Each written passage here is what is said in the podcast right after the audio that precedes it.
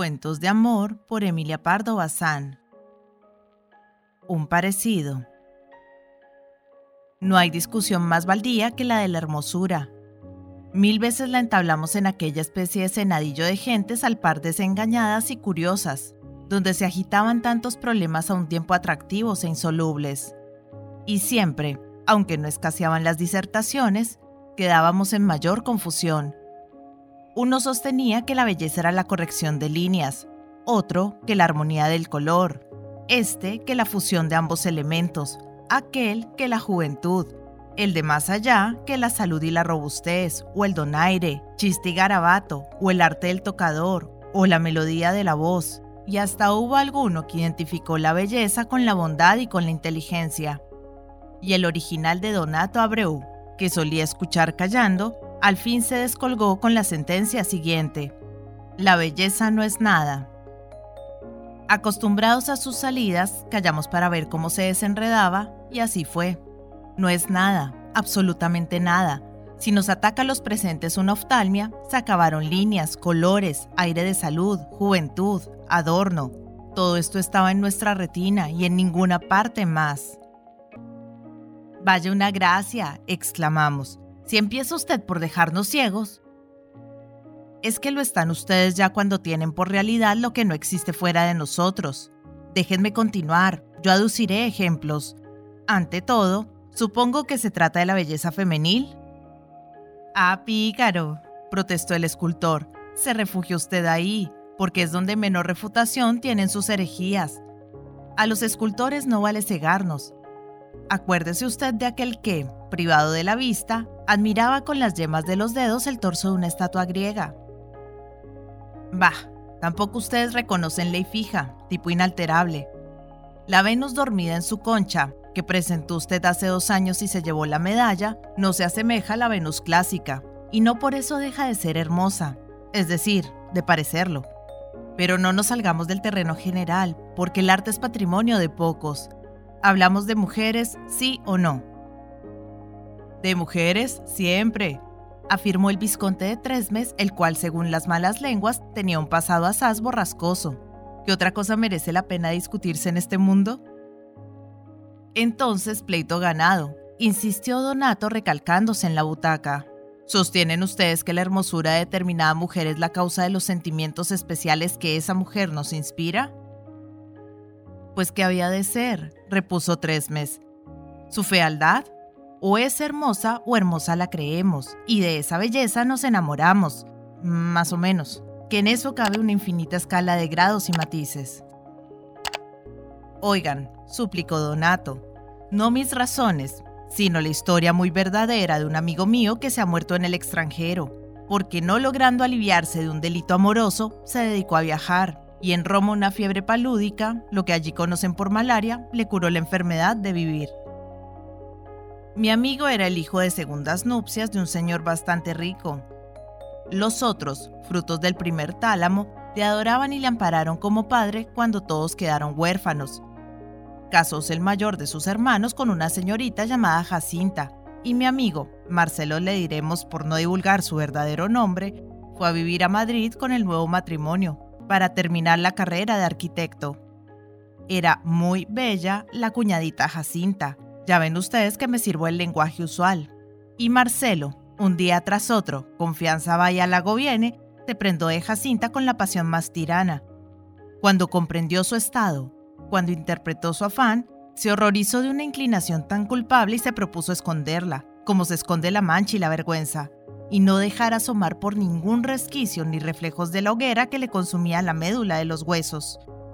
Y hubiese cumplido su propósito, a no suceder otra cosa más terrible aún, que la señora, objeto de tan reprobable afición, o porque la adivinó o porque se contagió con ella sin adivinarla, al cabo dio en padecer del mismo achaque, y menos cauta lo descubrió con indicios tan claros que Marcelo, sintiéndose débil y vencido antes de pelear, apeló a poner tierra en medio.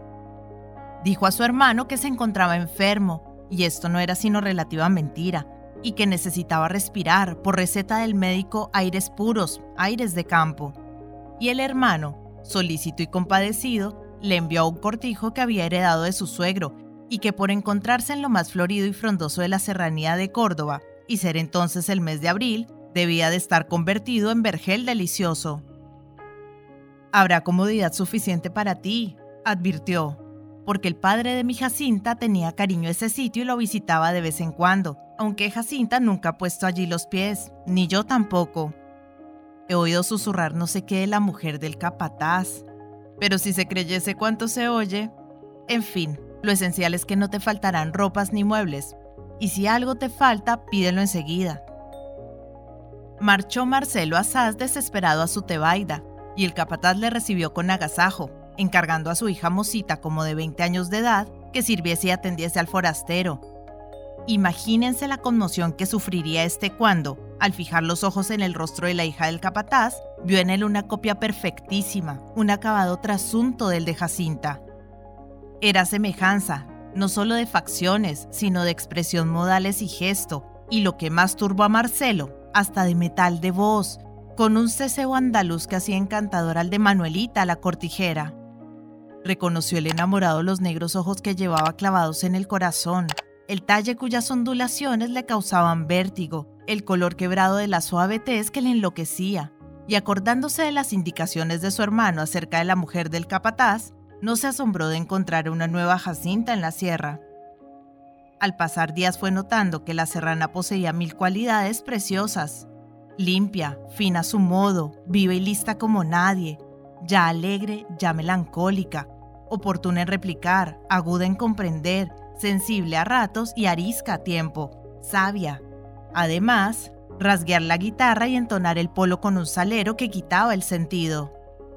Marcelo, embelesado, pensó que la misma providencia le deparaba tan sabroso remedio a sus enfermedades morales, y se dedicó a la serrana, galanteándola y persiguiéndola sin tregua, a favor de aquella libertad que da el campo y de las rodadas ocasiones que brinda el vivir bajo un mismo techo. Manuelita se defendió, pero al cabo fue ablandándose y consintió en acudir a una reja baja, donde sin peligro para su recato podía conversar largamente con Marcelo mas lo que suele costar trabajo en estas lides es el primer triunfo, que los restantes vienen fatalmente a su hora. Y Manuelita, aunque se hizo muy de rogar, acabó por conceder a Marcelo que una noche, en vez de hablarse por la reja, se hablasen dentro del aposento que la reja defendía. El narrador se detuvo un instante, como preparando el efecto de lo que le faltaba por contar. Marcelo entró en aquel cuarto temblando de gozo, paladeando con la imaginación el bien que le esperaba. No se había atrevido Manuelita a encender la luz, pero la de la luna entraba oleadas por la reja, en la cual se apoyaba la muchacha ruborizada y acaso medio arrepentida ya, y alumbraba de lleno su rostro haciéndole parecer más descolorido, del tono de los jazmines que lucía piñados en el negro rodete.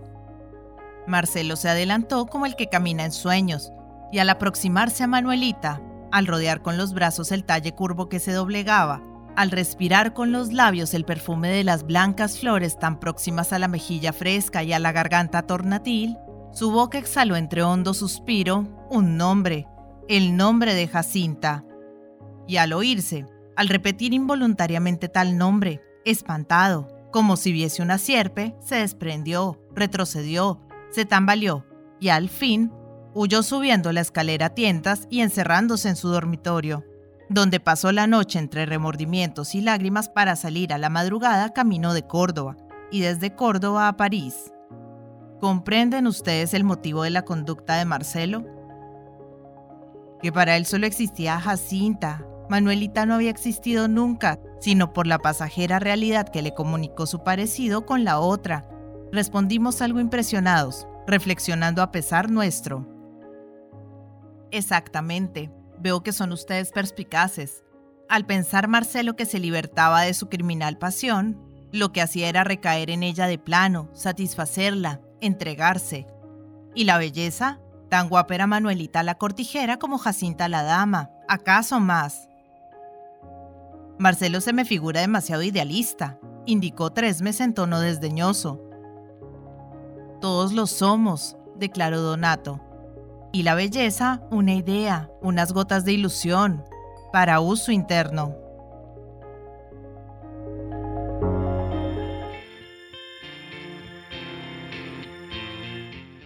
Hola gente, ¿cómo están?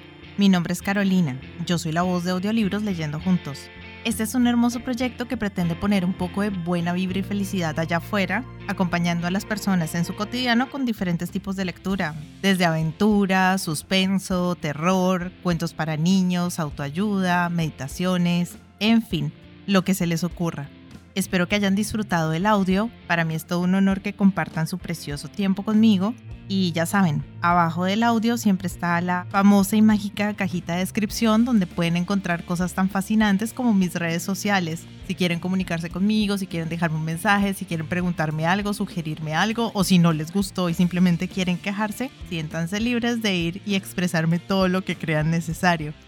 Pero si realmente les gustó el audio y me quieren apoyar, pueden pasarse por YouTube y seguirme y darle un me gusta a todo lo que disfruten. Ya si les caí súper bien, pueden dar una vueltica por Patreon, donde me pueden ayudar como las personas de apoyo y las personas incondicionales que por el valor de uno o dos cafecitos al mes me están apoyando un montón y me ayudan a seguir adelante. Y si vives en Argentina, te dejo los vínculos de Mercado Pago y de Cafecito. Por ahí también me puedes ayudar, si quieres. Quiero agradecerles el haber llegado hasta este momento del audio y espero que nos veamos pronto para pasar el rato leyendo juntos. Muchas gracias. Chao.